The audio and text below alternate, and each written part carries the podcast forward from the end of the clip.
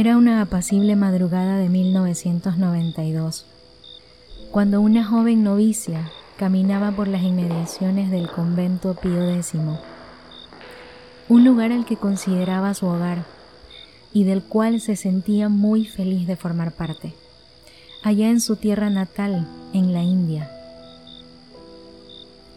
Esa madrugada había decidido despertar más temprano para estudiar y tratar de despejar un poco sus pensamientos. Mientras memorizaba sus lecciones y se esforzaba por concentrarse, decidió acercarse a la cocina para lavarse el rostro y refrescarse un poco. Pero fue ahí que notó ruidos extraños en la cocina del convento.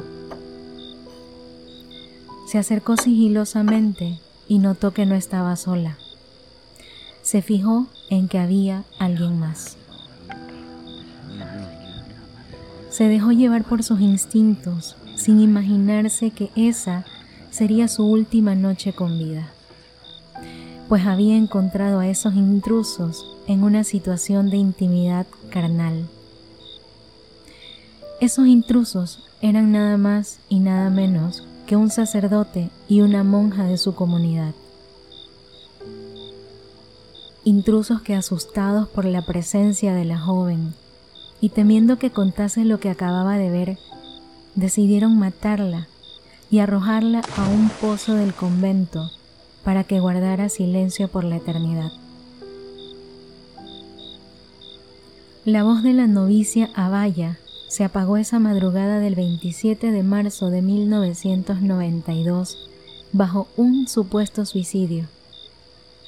Pero casi 30 años después, la verdad saldría a la luz. Una verdad que le permitiría a su alma noble por fin descansar en paz.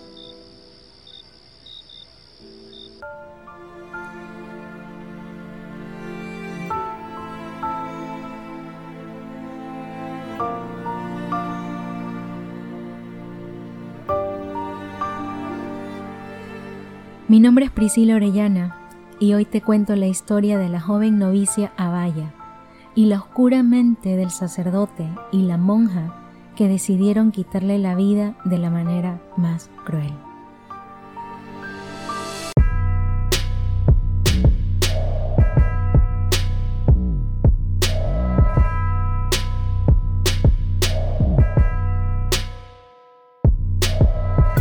Bienvenido, bienvenido Oscuramente el podcast en el que nos encontramos para entrar en el oscuro mundo del terror y también en el mundo de lo desconocido.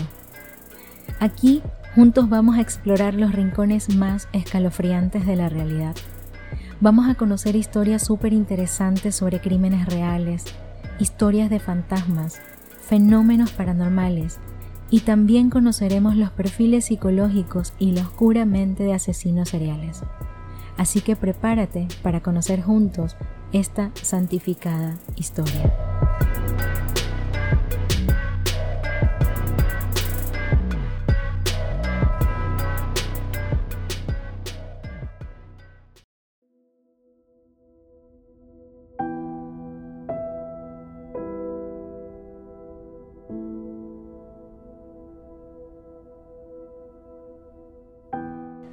27 de marzo de 1992, la policía de la ciudad de Kottayam recibió una llamada de emergencia por la presencia de un cadáver que se encontraba dentro de un pozo.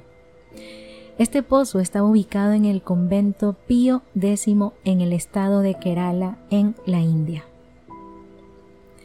Este cuerpo, este cadáver, pertenecía a una mujer llamada Vina Thomas o también conocida como la hermana Abaya, una jovencita novicia que formaba parte de ese convento, es decir, del convento Pío X.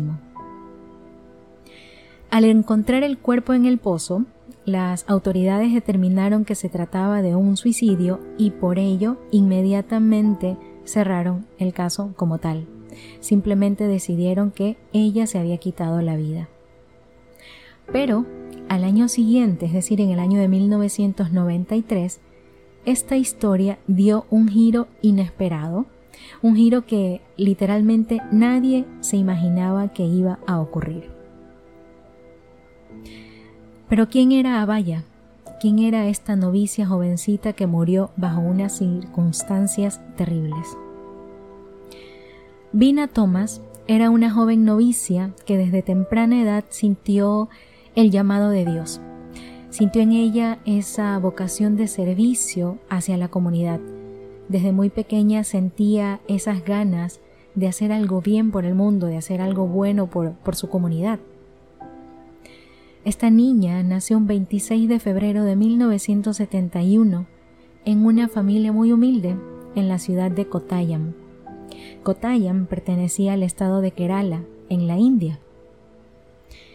Y según los conocidos de Abaya, según sus compañeros de oficio, esta niña era una jovencita muy dulce, honesta, inteligente, llena de bondad. La gente lo único que tenía para hablar de Abaya era cosas buenas. Al llegar a la etapa de la adolescencia, Vina Thomas, o como la conocerían después, Abaya, se inclinó por la religión católica y por ello pasó a formar parte de la congregación de San José. Esta congregación fue fundada en el año de 1928 con el fin de ayudar y de asistir a los pobres y también a personas con discapacidad. Esa era eh, la finalidad principal de la creación de esta congregación de San José.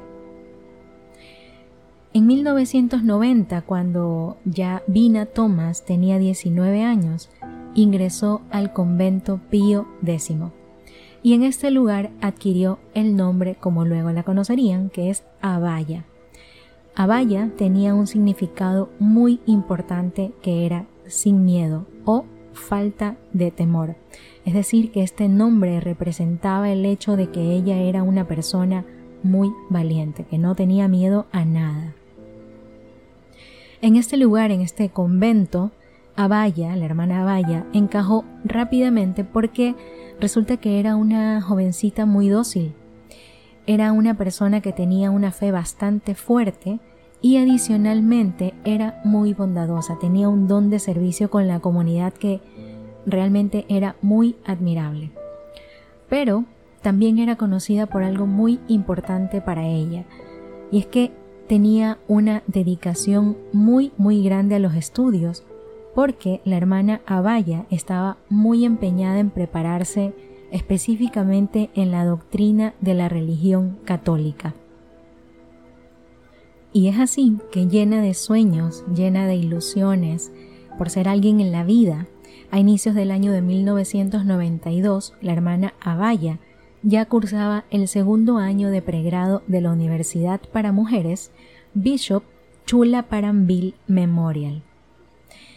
Y en este camino, en este largo trayecto de obediencia, de rectitud, de, de obra y de devoción, jamás se imaginó que el camino de Dios la llevaría directamente al infierno en la tierra, porque este camino de Dios estaba lleno de muchísimos obstáculos y uno de esos prácticamente la llevó a perder su vida.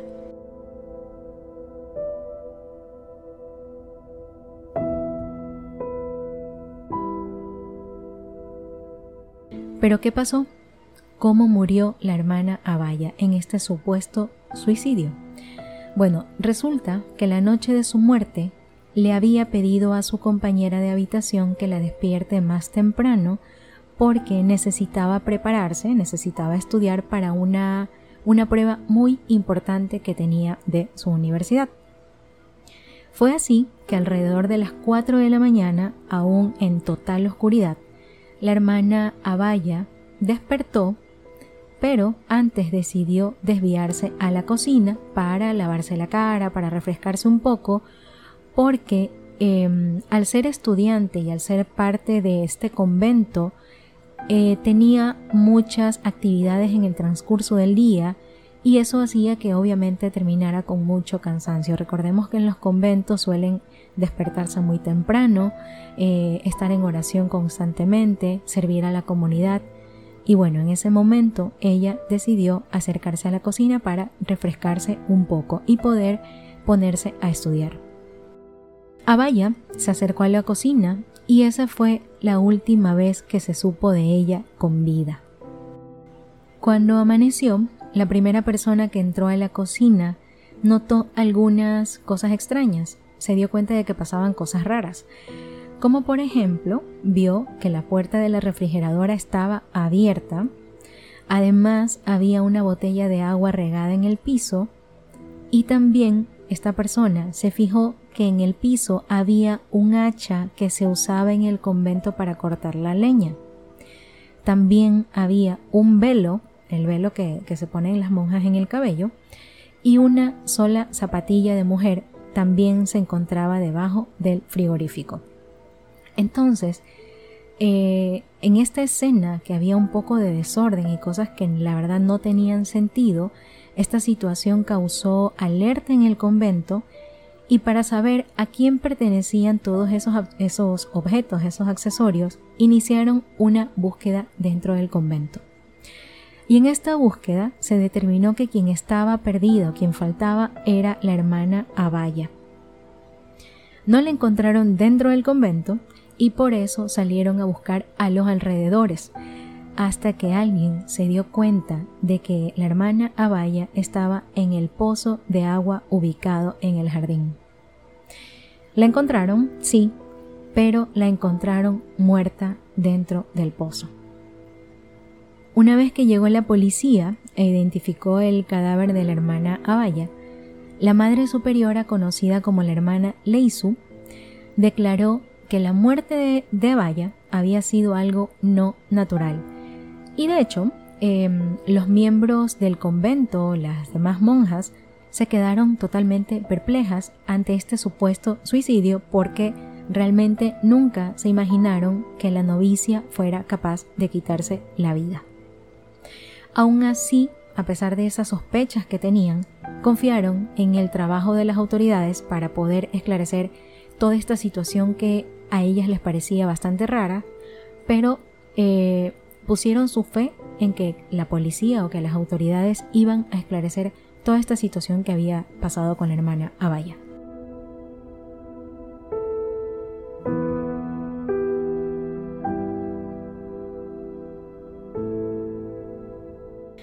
El 13 de abril del mismo año, es decir, en el año de 1992, el Departamento de Delitos de la Policía Estatal se hizo cargo de esta investigación y el 30 de enero del siguiente año, es decir, de 1993, presentaron un informe en el que se reforzaba la teoría del suicidio de la hermana Abaya.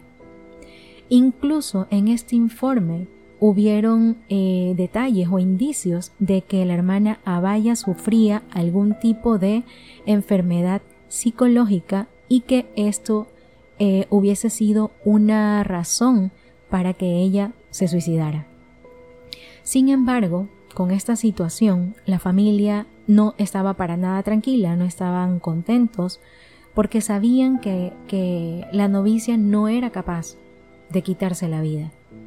Y no estaban para nada tranquilos con el hecho de que dijeran que simplemente había sido un caso de suicidio y el caso se cerrara. Es por esto que la familia y algunos activistas comenzaron a hacer presión para que se hagan más investigaciones y para que estas investigaciones de hecho sean más profundas todavía. Y es que gracias a estas investigaciones y a la opinión de tres médicos, se pudo determinar que nunca existió un suicidio, a diferencia de lo que afirmaba otro doctor, específicamente el doctor Radha Krishna, quien había realizado la autopsia al cuerpo de Abaya. Sin embargo, este informe de un no suicidio nunca fue aceptado por el tribunal.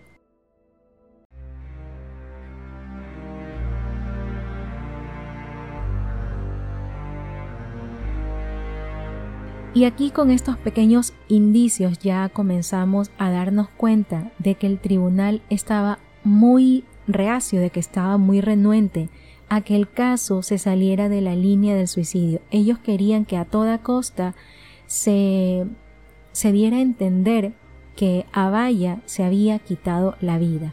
es decir, que no había alguien más involucrado en su muerte. Querían forzar a que se creyera que Abaya se había quitado la vida al desestimar cualquier prueba que demuestre lo contrario, porque literalmente estaban cerrándole todas las puertas a las pruebas y a los informes que estaban presentándose.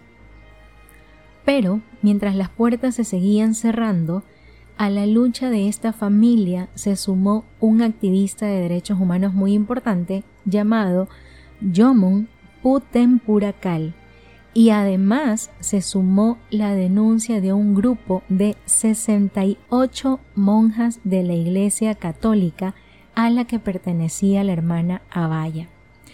Estas monjas alegaban que la hermana había sido asesinada y que el caso simplemente no se había investigado correctamente. Estas monjas tuvieron, eh, a mi parecer, tuvieron un carácter bastante fuerte y decidido al dar este tipo de declaraciones.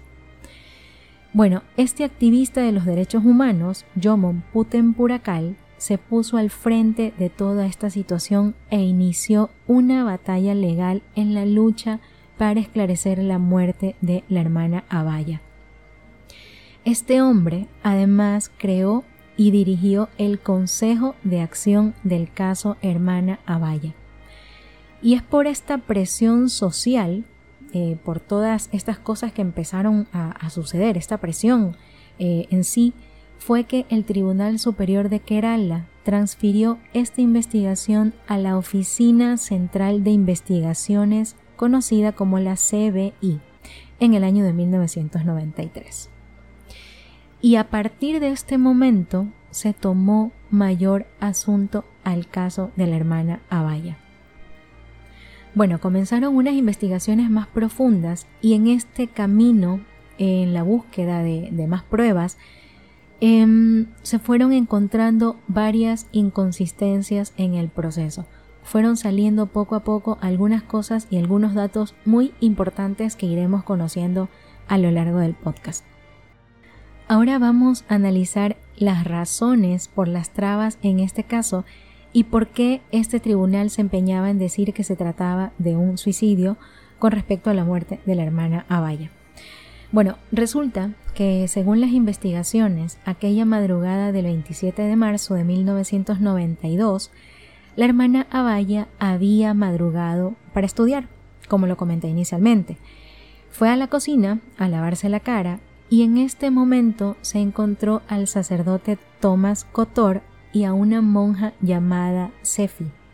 Los encontró en una especie de actividad sexual, no se especifica cuál era eh, esta actividad específicamente, pero eh, los encontró en algún tipo de, de contacto sexual, donde aparentemente también se encontraba otro sacerdote llamado José Potrucayil.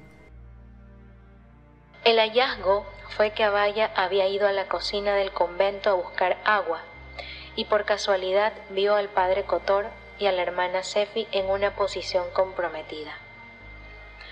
Temiendo por su reputación, la hermana Sefi golpeó a Abaya con un hacha en la parte posterior de la cabeza, cerca de la oreja derecha, y también en la parte superior de la cabeza. Luego la arrojó al pozo con la ayuda del sacerdote detrás del edificio para que pareciera que se había suicidado. Esto fue lo que dijeron los investigadores del caso.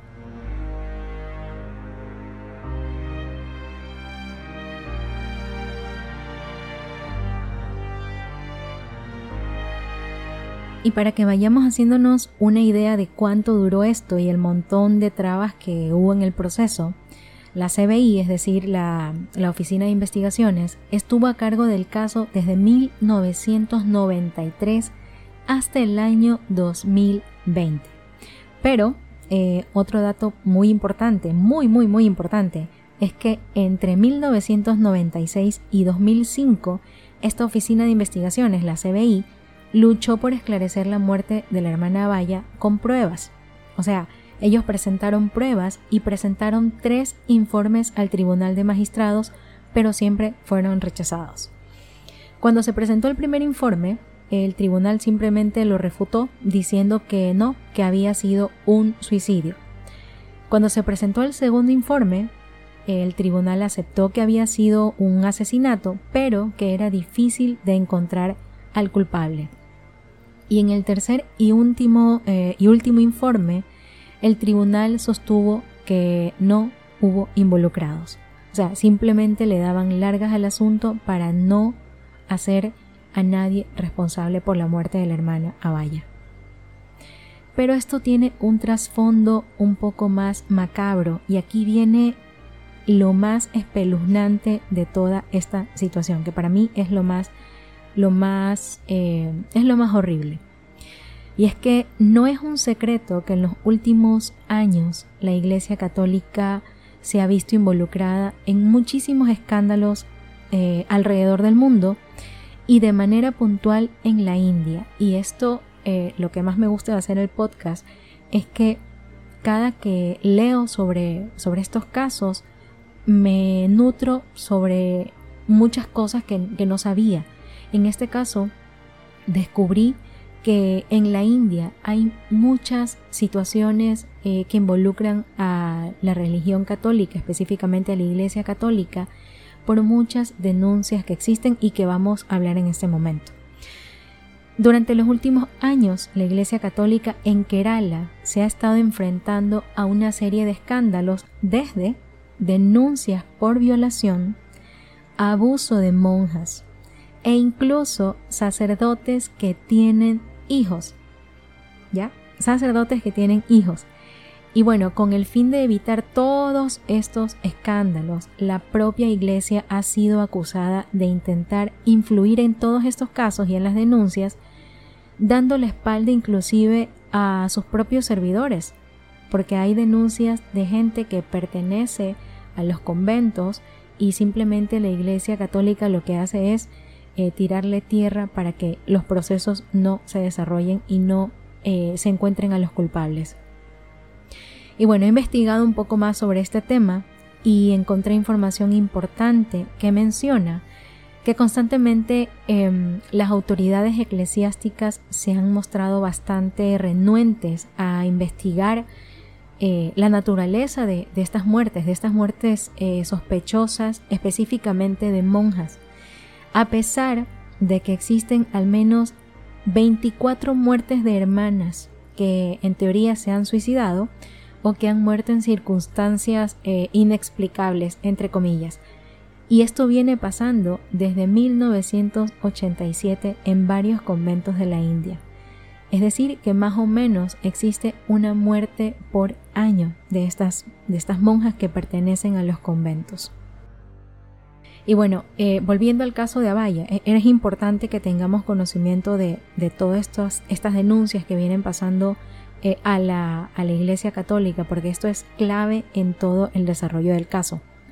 Y bueno, en el año 2007 la investigación dio otro giro gracias a que la Oficina de Investigaciones, la CBI, recibió información de una fuente totalmente inesperada porque eh, aquí hubo una pieza clave en todas estas declaraciones gracias a un ladrón. Un ladrón que em, robaba nueces, frutos secos, habitualmente en el convento. Y es que este hombre comentó que esa madrugada había entrado a robar el convento, había saltado la, verja del, del patio con el fin de robar algunas cosas. Y mientras estaba esperando escondido para, para poder robar, se dio cuenta de que dos sacerdotes entraban sigilosamente al convento. Y luego vio también a la hermana Abaya. Este hombre comentó que, que bueno, eh, pudo observar a través de, de los ventanales todo lo que había ocurrido en esa madrugada.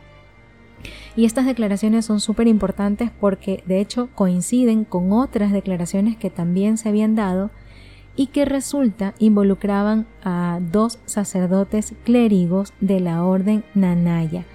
Esta orden Nanaya es un grupo endogámico en la comunidad de los cristianos de Santo Tomás en Kerala de la India.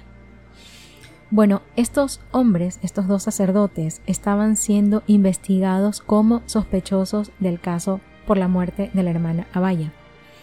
Em, estos dos sacerdotes, que son Tomás Cotor, em, él en este caso era profesor de psicología y canciller de la diócesis de Kotayam. Tenía un cargo sumamente importante en la Iglesia Católica. Y este otro sacerdote, eh, José Potrucayil, también era profesor. Estos dos sacerdotes que eran profesores em, trabajaban o ejercían su profesión en la universidad donde justamente estaba estudiando la hermana Abaya. Y bueno, eh, adicional a, que involucraron a estos sacerdotes, también eh, se involucró a una de las monjas del convento que es la madre, la madre conocida como la madre Sefi. En junio de 2007, la CBI la Oficina de Investigaciones sometió a investigaciones a estas tres personas donde les realizaron una prueba de narcoanálisis. Esta prueba eh, consistía en inyectarles algún tipo de, sedante donde se deja a la persona en un estado semi inconsciente en el cual, o sea, en este estado la persona tiene una mayor facilidad para poder hablar, es decir, como que se activa algún tipo de honestidad y pueden eh, confesar sus, sus, acciones, las cosas que han pasado. En este caso, estas personas fueron sometidas a este tipo de, exámenes donde básicamente las personas hablan completamente sin temores. A inicios de 2008, la Alta Comisión de la India entregó el caso ahora a la unidad estatal de la CBI y le dio un plazo de tres meses para que se pueda finalizar con la investigación. Y con esta presión, finalmente en este mismo año, se logró apresar a los involucrados, es decir, a estos dos sacerdotes y a esta monja, gracias a varias pruebas que se lograron encontrar. La justicia se retrasó, pero llegó. Esto lo dijo un fiscal de la, de la Oficina de Investigaciones que habló bajo anonimato.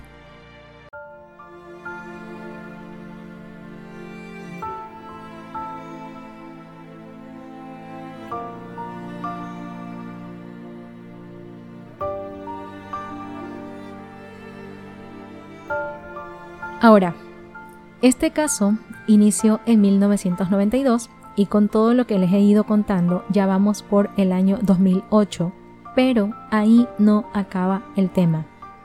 Hasta este momento serían 16 años de lucha por el caso de la hermana Abaya. Y aquí viene la otra parte. Desde 2009, el caso había sido estudiado por varios tribunales para probar que se trataba de un asesinato y no de un suicidio. Incluso existieron rumores bastante raros de que la hermana Sefi incluso se había sometido a una reconstrucción del imen con el apoyo de las autoridades religiosas.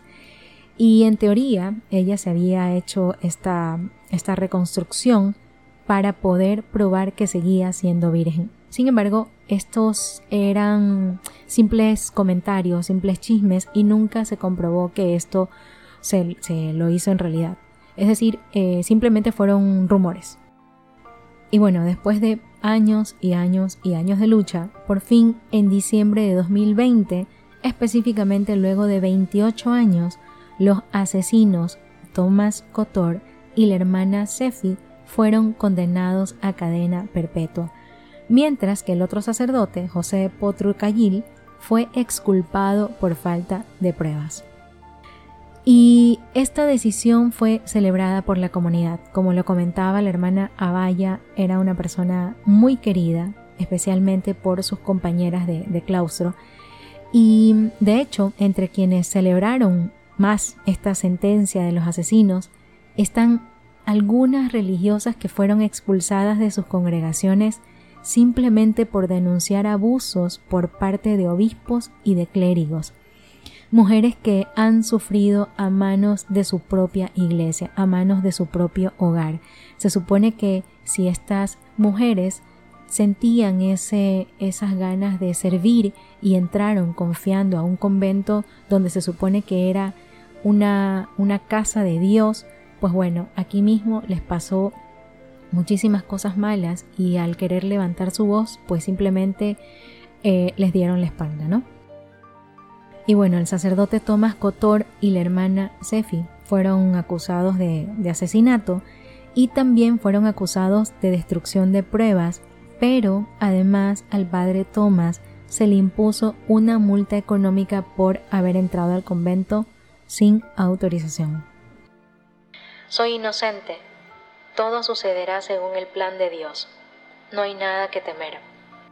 Esto fue lo que dijo el sacerdote Tomás Cotor ante el tribunal, mientras que la hermana Sefi no emitió ninguna declaración y simplemente se echó a llorar.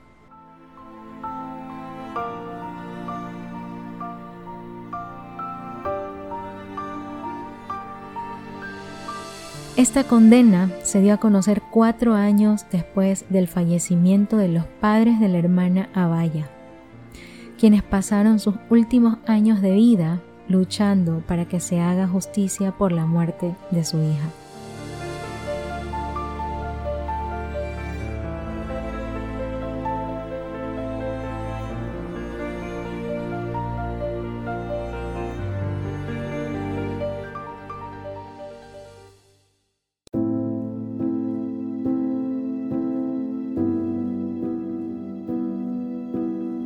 Y este fue el caso de la muerte de la hermana Abaya, una jovencita que siguió su corazón para simplemente obrar por el mundo, simplemente eh, dar con mucha bondad y con mucho amor eso que, ella tenía, ese don de, de compartir ese, ese amor por la comunidad, por las personas desprotegidas.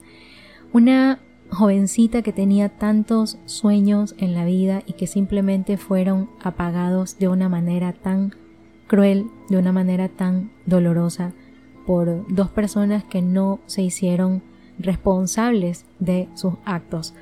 En este caso, la verdad, es muy, muy triste y simplemente es la punta del iceberg de lo que está pasando en lugares como la India, donde la Iglesia Católica está tapando muchas situaciones que, están aquejando la seguridad y la vida de muchas monjas que, entran a, estos conventos simplemente por esta vocación de servicio, con estas ganas de, servir a, su Dios.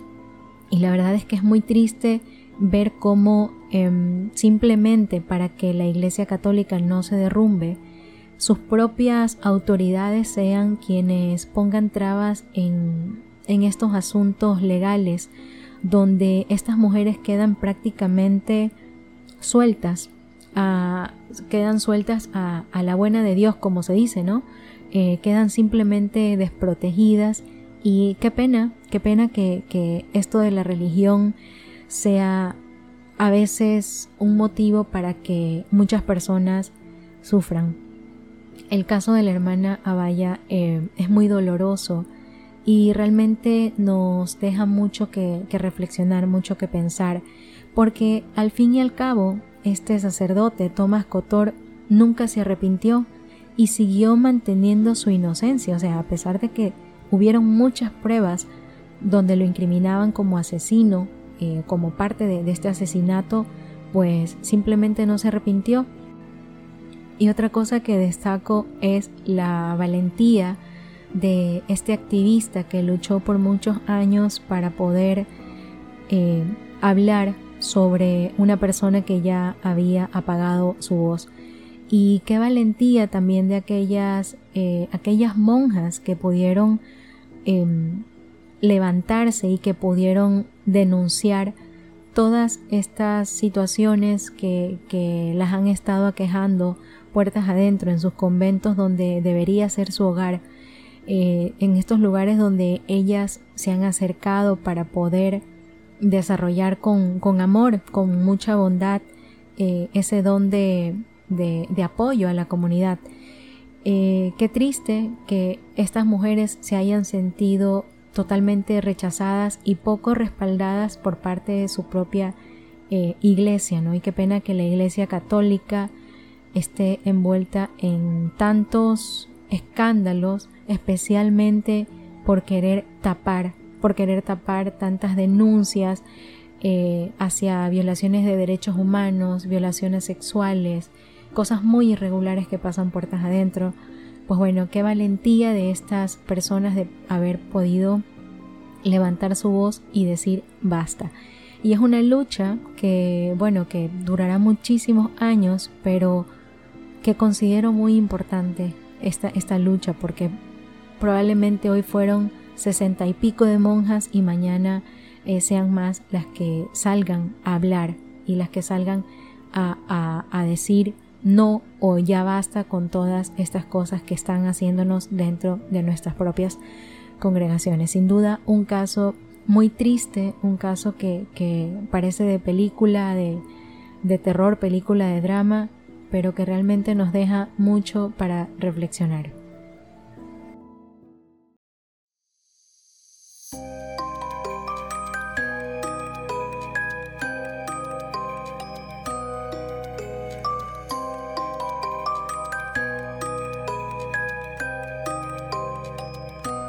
Y en la recomendación para la conmoción, en este caso no he traído nada relacionado a nuestro podcast de hoy, pero sí tiene mucha relación con el terror, que obviamente eh, es el tema principal de este podcast, crimen y terror.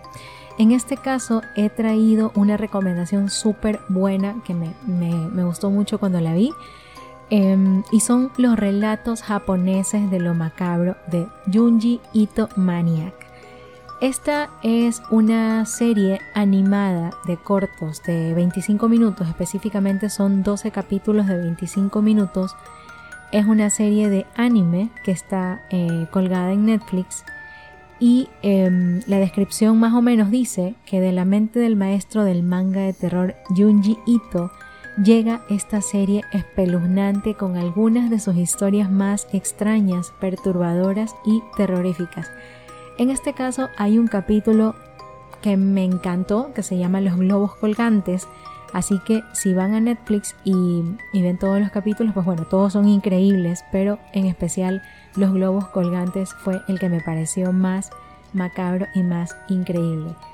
Es una recomendación que valga la redundancia, la recomiendo muchísimo, es muy muy chévere, vayan, dense una vuelta y vean los relatos japoneses de lo macabro de Junji Ito Maniac. Increíble, definitivamente para hacer una maratónica de fin de semana con, con la comodidad de, tu sofá, en tu casita, no, increíble, me pareció súper súper bueno, especialmente para, para nosotros que nos gusta tanto este mundo macabro y este mundo del terror.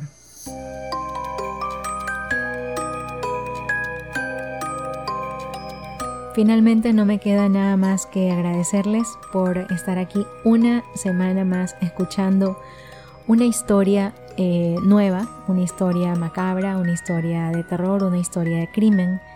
Muchísimas gracias de verdad a los que están aquí desde el inicio y a los que están llegando.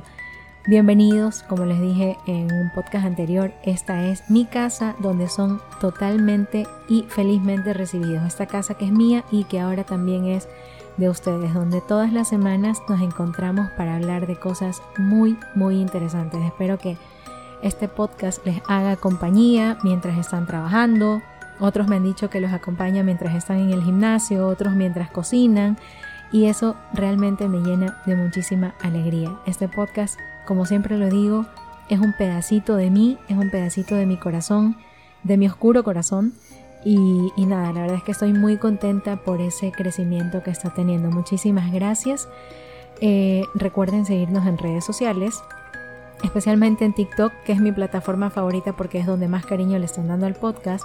Ahí estamos como oscura.mente y también en Twitter y en Instagram como arroba oscuramente Muchísimas gracias, mi nombre es Priscila Orellana y nos encontramos, nos escuchamos en la siguiente.